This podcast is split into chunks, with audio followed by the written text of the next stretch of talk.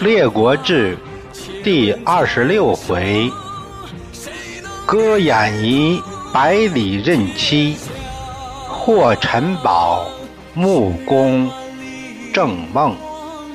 第一节，公子至始宋聘简书。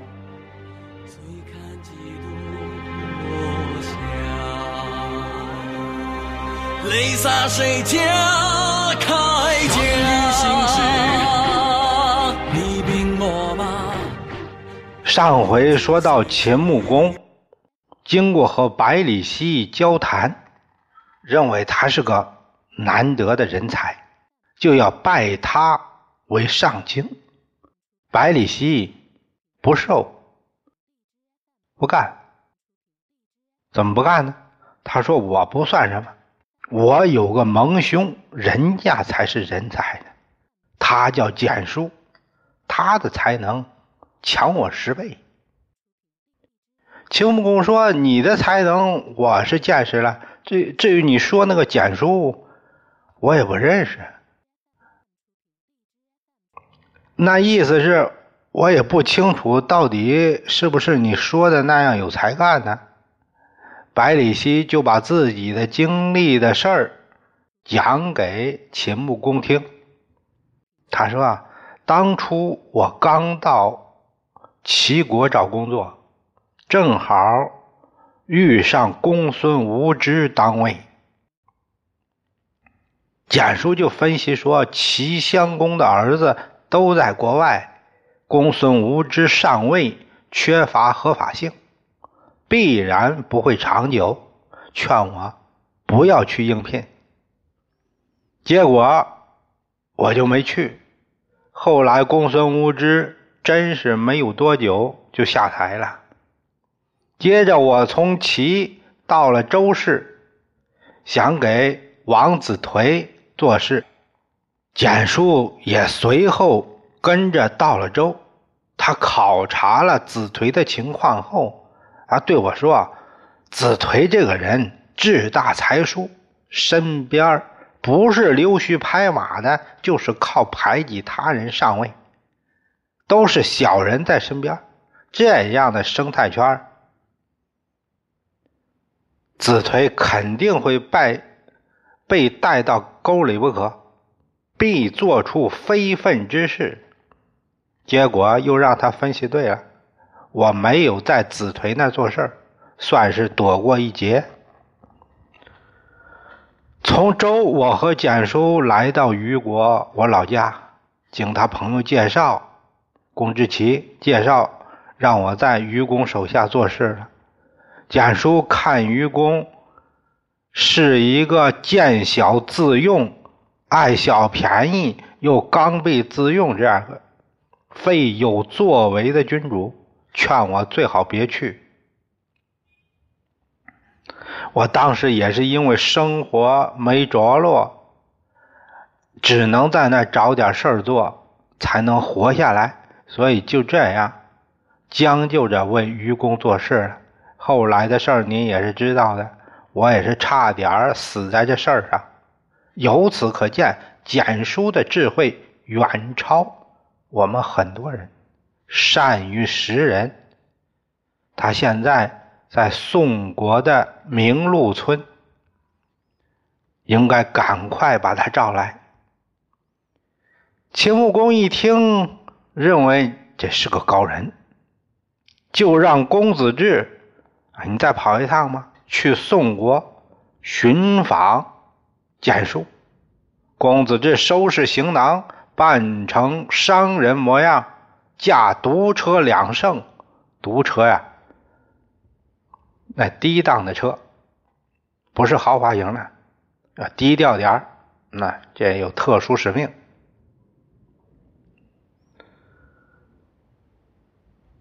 公子至来到明路村，这明路村在哪儿啊？现在的河南省鹿邑县。他看到一些在地里正歇着的那些人相耕而歌，啊，你唱一句，他接着唱。歌词唱道：“山之高兮无居，土之宁兮无竹，相将陇上兮，全干而土。秦无四体兮，分五五谷。三十不害兮，庸孙族。必此天命兮，无荣辱。”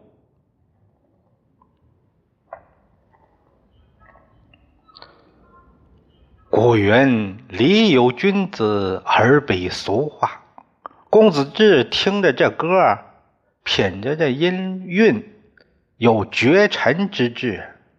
他不由得给司机说：“御御手，司机。哎呀，古人说得好啊，村有高士，民风都不俗啊。看来现在这简叔的家乡。”连农民都有这样的隐士之风，真是有闲人呐！公子志从车上下来，和垄上歇息的农民打招呼，向他打听简叔家住哪。这农民就问公子志：“你找他什么事儿啊？”“啊，是一位老朋友让我给他捎来一封信，托我送来。”“啊，那你向前走。”前面有个竹林，呃，往那个竹林里边走，看到左边有一个山泉，右边有一块大石头，嗯，那儿还有一个小茅草屋，那就是他家。公子至道谢，然后登车向前走了有半里地，到了指点的地方，公子至环顾四望，真是个优雅所在呀，真可谓。数方白石堆云起，一道清泉接涧流。得去猿猴堪共乐，忘机麋鹿可同游。红尘一任漫天去，高卧先生白不忧。公子至不由大赞：朕仙居之处啊！停下车，让众。他让从人上去叩门，从里边出来个小童子，啊，问找谁呀？公子志说：“我是来访简先生的。”童子说：“先生不在，哪去了？和老头上那石桥观泉去了。啊，一会儿就回来。”公子志没有直接进去，就坐在门边的大石头上等。小童子也没关门，扭身回屋了，没多会儿来了一大汉，浓眉大眼，方脸，背了两只鹿蹄子，从西边田埂上就过来了。公子志赶紧上前施礼，大汉把鹿蹄放地上还礼，就问你们找谁呀？公子志说明来意，大汉说：“那那是我父亲，我叫简炳，字白乙。”公子志说。哎，我受简叔故人之托，送来一封信。啊，那，请屋里说话吧。说着，双手一推门，把公子志让进屋里。简炳把鹿蹄交给小童子，然后忙着给公子志献上茶，两人就聊上了，从农活到武艺。简炳说的头头是道，公子志暗暗称奇。这时候，小童子说：“翁归矣，老爷爷回来了。”简叔刚才和俩老头啊，他去石边那散步去了。回来一看，自己家门口有两辆豪车。豪车啊，你看在别处显得那个低调，到乡下就抢眼了。简叔很吃惊：“这哪来？谁呀？怎么会停我家这儿？”这是他儿子从屋里出来了。说是远方有客人来捎来蒙书百里奚的书信。简叔和俩老头进了屋，和公子志见礼。公子志把百里奚的书信呈上。简叔打开书信，信中说：“昔不听凶言，击倒于难，幸秦军好贤，俗息于树木之中。”为秦政，系自量才智，不待恩兄，举兄同事。秦军敬慕若渴，特命大夫公子至不必奉迎。为兄幡然出山，以酬平生平之志。如兄留恋山林，悉亦当弃绝路，相从于明路之乡矣。哎，现在大意是说，兄弟，我呢没听哥哥的话，差一点就死在那虞国之难。幸好秦军好贤，把我从楚国放牛那儿那给赎回来了。并且要把国家大政交给我来治理，我也知道自己不如哥哥，所以呢，我向秦军推荐了您。呃，秦军也是招贤若渴，就派公子至来接您了。现在就是盼着您能答应出山，实现平生大志。要是哥哥您不愿出来，那我也不想在这儿待了。也去找您一块儿在乡下生活。简叔把书信看完，他问公子至：“这百里奚是怎么到秦国的呀？”公子至又把前后的经过讲了一遍。今秦军欲决以上卿，景伯自言不及先生，必求先生至秦，方敢登仕。寡君有不舔之弊，使至致命。本来秦军的意思是想拜景伯为上卿，先生说您比他还强，所以才让我一定要把先生请到秦国去，这样景伯才敢做事。这是我家主公的一点心意，请收下。说着一挥手。左右从车上把礼物抬上来，抬下来，把东西放到屋里，都排开。西愚公不用景伯，以致败亡。若秦军肯虚心事秦，以景伯一族，老夫用事之念久绝，不得相从。所赐礼毕，望其收回，求大夫。善为我辞。当年愚公不听景伯的话，才导致灭国。要是秦军能虚心用贤，有一个景伯就够了。我早就不想出来做事了，所以呢，就不去了。这些礼物，请收回吧。就在上面多为我开脱。这邻居的俩老头哪见过这么多好东西啊！眼都直了，赶紧请罪。没想到是贵客，我们应该回避，真不好意思。说着就要走，公子之把两位拦住了。别客气，二老在这儿也好劝一下简先生。要是能帮着说动了，也有礼相谢。这俩邻居看了看简叔，你看人家这么老远来了，还送这么重的礼，多有诚意呀！你就去吧。若先生不往，景伯亦必不独留。您要是不去，景伯也不会安心留下做事啊。简叔想了会儿，他叹了口气：“嗨，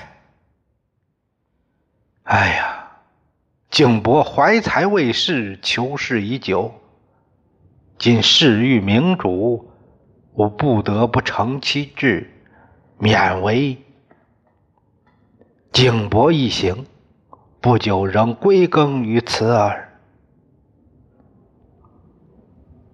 景伯这么多年，到现在才遇到明主，哎呀，我得成全他呀。那我就去一趟吧，办完事儿我再回来。这时候，小童子说：“呢，鹿蹄煮好了。”简叔说：“哎，床头还有刚酿好的酒呢，拿过来待客吧。”就这样，邻居俩老头作陪，瓦杯木块，瓦杯啊，嗯，土烧的那杯子，嗯，就喝上了，一直喝到天黑。公子志就在草堂休息了一夜。第二天一早，邻居俩老人又带酒过来为简叔饯行。公子志在席间夸简兵有才，看能不能一块儿去啊？简叔就答应了。他把秦军的礼物分两份送给邻居两位老人，让他帮着看好家，要把庄稼也帮着照顾好，别慌了。然后。告辞而去。简炳驾一辆车，公子志一辆，这两辆车的直奔秦国。来到秦境，公子志先回报秦穆公：“人我给您请来了，简先生现在郊外，他儿子也很有才，我也给请来了。”秦穆公很高兴，让百里奚前去迎接。简书入朝拜见秦穆公，秦穆公走下台阶施礼，并赐座，然后做了一番交谈。景伯数言先生之贤，先生何以教寡人乎？哈哈，景伯先生总是说您相当有本事，那先生您有什么高见呢？秦匹在西土，临于戎狄，地险而兵强，进足以战，退足以守，所以不列于中华者，威德不及故也。非威何畏？非德何怀？不畏不怀，何以成霸？秦国位居西方，和少数民族为邻，地理位置不错，进退自如。之所以在中华那儿列不上名次，主要原因是威德做的不到位呀。国威，人家看不到，哪个怕你？还有就是德化，要让他们那边诸侯能体察到我们给他们带来的恩惠，那样人家才会有感恩的心。这两项都没做，怎么能称霸呢？那以先生看，威德哪个先行啊？德为本，威继之。德而不威，其国外削；威而不德，其民内溃。简书说啊，以德为本，以威来促进。有德无威，那外面没人看得上你，认为你是个软蛋。要是。只是有威飞扬跋扈，那自己内部就瓦解了。那我要是不得立威，具体该怎么做呢？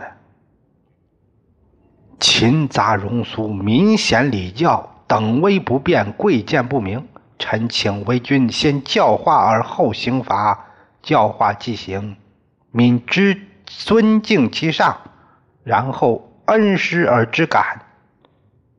行用而知具，上下之间如手足头目之相为，管仲无节制之师，所以号令天下而无敌也。秦这个地方呢，民族混居，以至于礼教混乱，彼此之间的身份关系都搞不准定位。您应该从教化民众入手，让他们都懂得应该做什么，不应该做什么。制定刑罚制度，等教化这到位了，民众都知礼仪了，这样政府再做一些善政。那他们也就知道感恩了。做的不对的，就要处罚，用刑罚。那他们就知道哪些不能做了，就有了底线，就有了红线。上下之间也就有了相互照顾的意识。这也就是管仲的军队为什么能打胜仗。诚如先生之言，虽可以霸天下乎？啊，要按您这么说，这样做就可以称霸天下了吗？未也，还不够啊！夫霸天下者有三戒：勿贪、勿愤、勿急。贪则多失，愤则多难，急则多倔。夫审大小而图之，勿用贪；恒彼己而失之，勿用愤；着缓急而不知，勿用急。君能借此三者，于霸业尽也。要想称霸天下，得记住要三戒。什么三戒？一是不要贪，贪就会因为贪而有失；二呢是忌愤，不能意气用事，要多斟酌；三呢不能急。急就会四处碰壁，更多不顺。总的来说，要看自己的实际情况来做，要量力而为，事要有缓急，不能主次不分，没条理。这三点要做好了，那离霸业就不远了。善哉言乎！请为寡人着今日之缓急。嗯，说得好。那缓急的事，您看怎么做呢？秦立国西戎，此福祸之本也。今齐侯已冒，霸业将衰。君乘善抚拥卫之众，以号召诸戎。而征其不服者，朱荣既服，然后敛兵以俟中原之变，食其之宜，而不其得意。君虽不欲罢，不可得而辞矣。秦在这边立国，说是祸就是祸，说是福也是福啊。现在齐侯年纪大了。霸业到头了！您应该诚心诚意的善待国民，然后号召周边的少数民族部落不服的，把他收服。等收服了朱荣，然后集聚重兵。一旦中原有变，我们趁机取其而代，遵循齐的路子，奉天子一令不臣。这样下来。你就是不想称霸，都不行啊。寡人得二老，真庶民之长也。哈哈，秦穆公大喜。就这样，封百里奚为左庶长，简书为右庶长，同并列。为上卿，并列二相，并且把简叔的儿子简炳封为大夫。在这两位庶长的治理下，秦国从军事到民政都得到了有效的治理，秦国国力得到了长足的发展。百里奚在秦国大展宏才，他哪里知道？他的妻子也在秦国。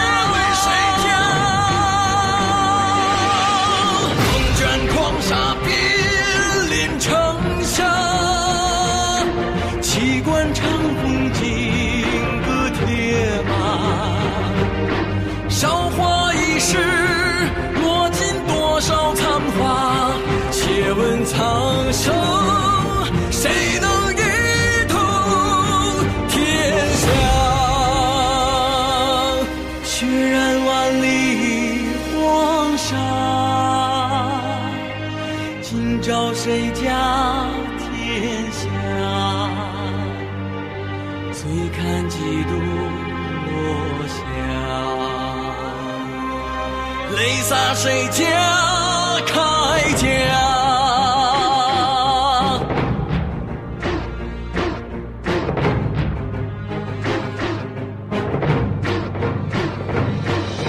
弑君谋国，图雄争霸，满心流离，望断天涯。